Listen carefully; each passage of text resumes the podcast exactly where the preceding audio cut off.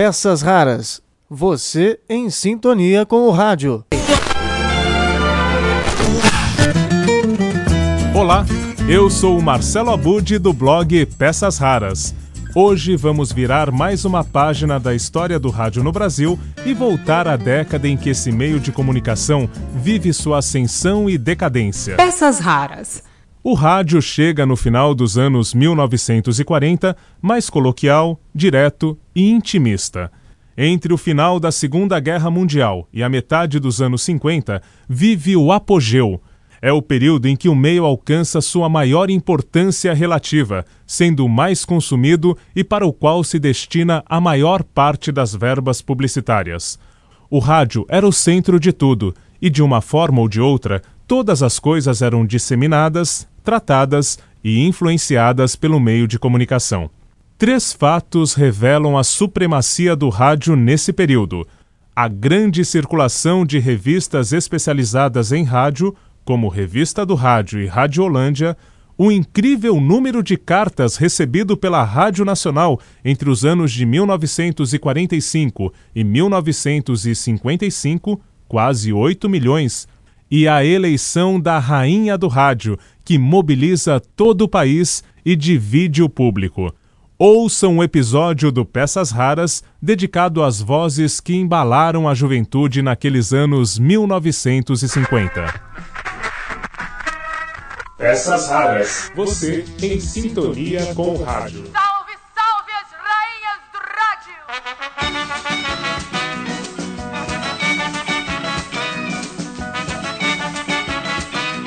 Olá, tudo bem?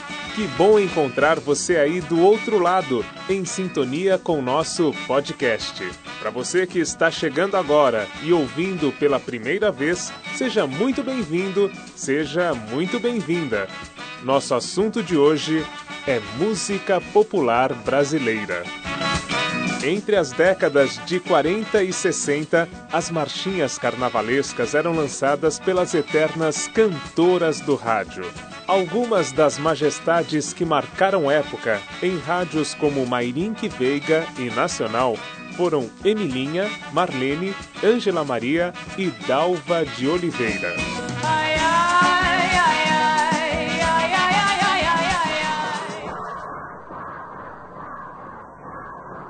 momento, Jackson, é momento. Momento. E agora, ouvintes, ao nosso microfone, Dalva de Oliveira. Muito obrigada, boa noite a todos. E confesso que me sinto de veras emocionada.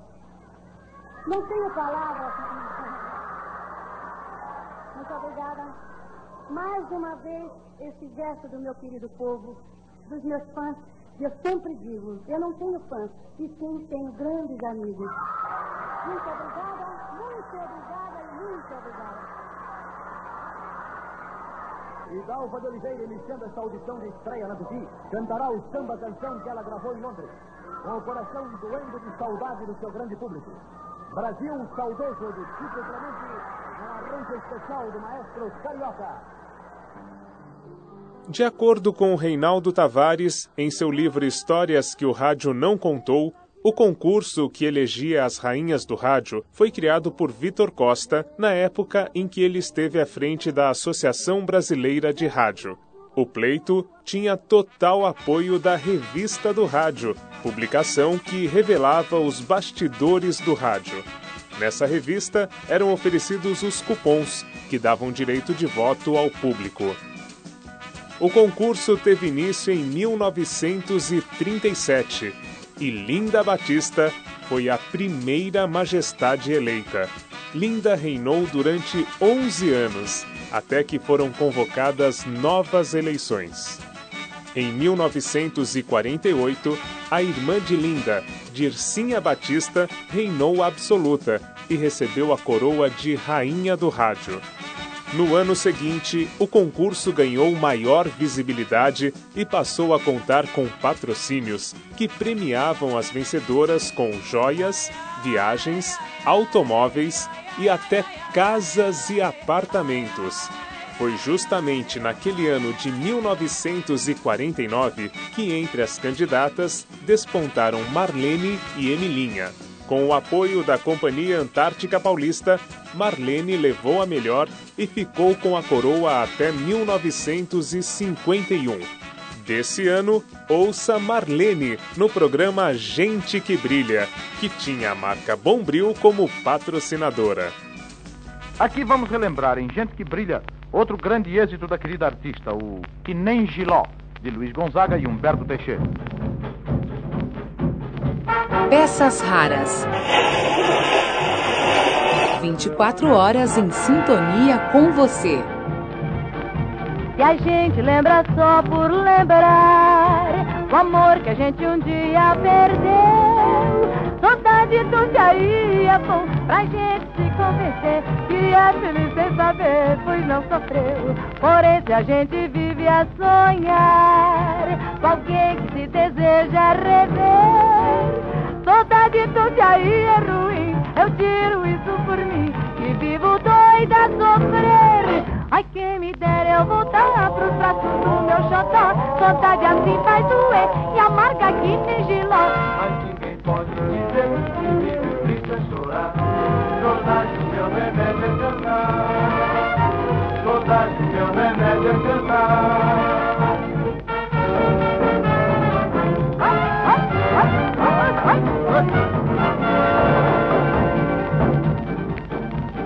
Gente lembra só por lembrar o amor que a gente um dia perdeu. Saudade que aí é bom pro cabra se convencer que é feliz em saber, pois não sofreu.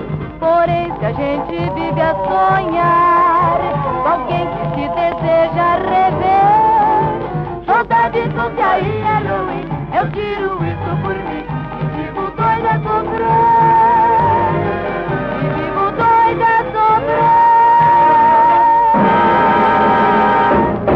ouvindo Gente que Brilha, programa oferecido ao público de todo o Brasil por Bombril, a esponja mágica. Para que a limpeza de sua casa seja perfeita, é necessário. Que Bombril esteja presente. Você tem razão. Depois que Bombril passou a ser usado lá em casa, tudo ficou mais claro e mais brilhante.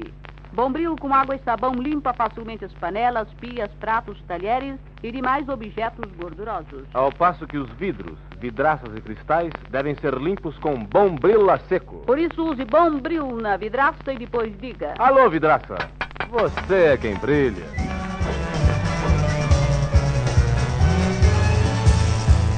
Nós somos as cantoras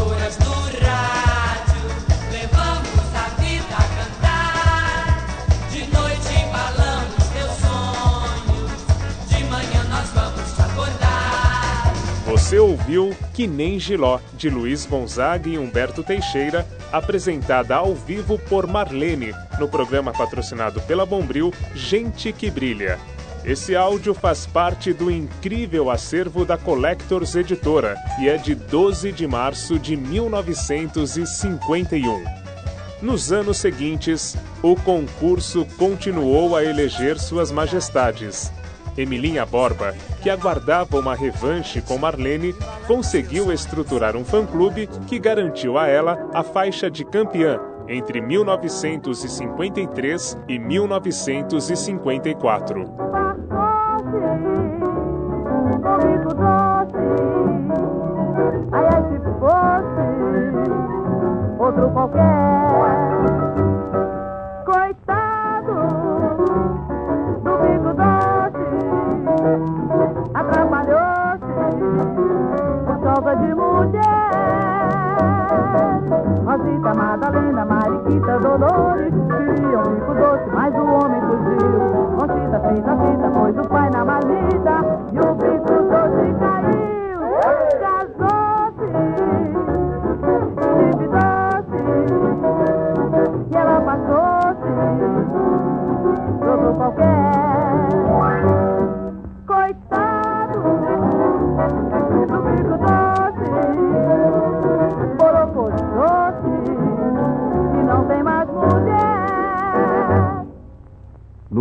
Frio ou no calor, prefira sempre Coca-Cola. É deliciosa e refrescante. Com Coca-Cola em casa, a senhora estará sempre pronta para receber visitas inesperadas. Ouça novamente amanhã Emilinha Borba, nesta emissora e neste mesmo horário. E aproveite a sugestão desta pausa que refresca.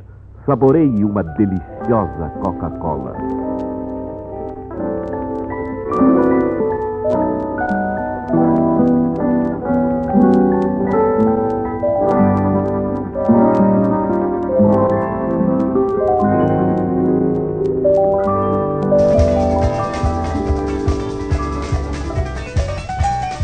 Esta foi Emilinha, em 19 de julho de 1957.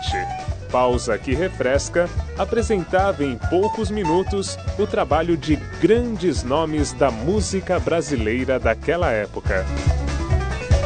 Apesar de Marlene e Emilinha serem os nomes mais associados ao concurso, já que protagonizaram a maior rivalidade de todos os tempos entre as rainhas, a verdadeira campeã de popularidade foi eleita entre 1954 e 1955 com quase um milhão e meio de votos.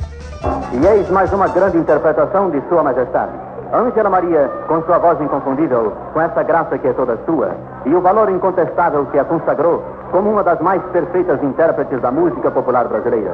Ângela Maria vai nos oferecer mais um número musical. A batucada de Otto Ruth e Nazareno Brito, acordes que choram. E a rainha canta.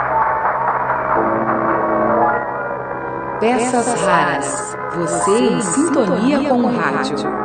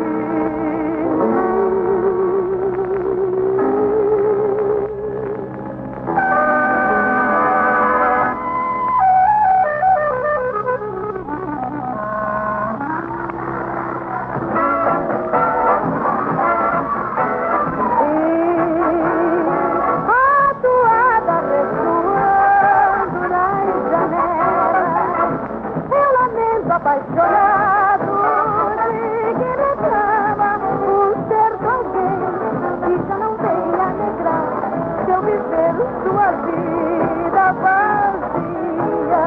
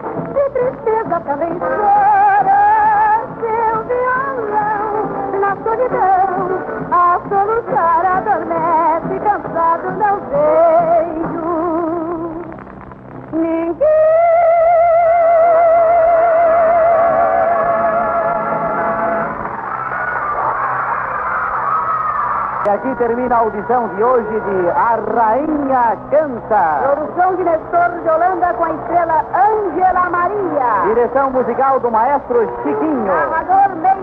Oferecimento do Colírio Moura Brasil. O próximo sábado, às 14 horas e 30 minutos, novamente Ângela Maria em Sua Majestade Canta. É justamente no momento em que o rádio vive seu auge que surge a televisão. A estreia do novo meio de comunicação em 18 de setembro de 1950 foi tímida e não causou grandes abalos. Mas em meados daquela década, boa parte dos profissionais, da verba publicitária e dos gêneros de programas que faziam sucesso no rádio tinham migrado para o horário nobre da televisão. a Rádio Bandeirantes de São Paulo percebe a necessidade de se adaptar ao novo cenário e aposta no que passaria a ser conhecido como vitrolão. Agora, em vez de se apresentarem ao vivo diante de um auditório, os artistas eram mostrados por meio das gravações em LPs. A nova fórmula transforma Walter Silva no DJ de São Paulo. Essa é a história do outro episódio referente à década de 50, aqui no site História do Rádio no Brasil, onde você continua a acompanhar peças raras nos 90 anos do rádio. Peças raras.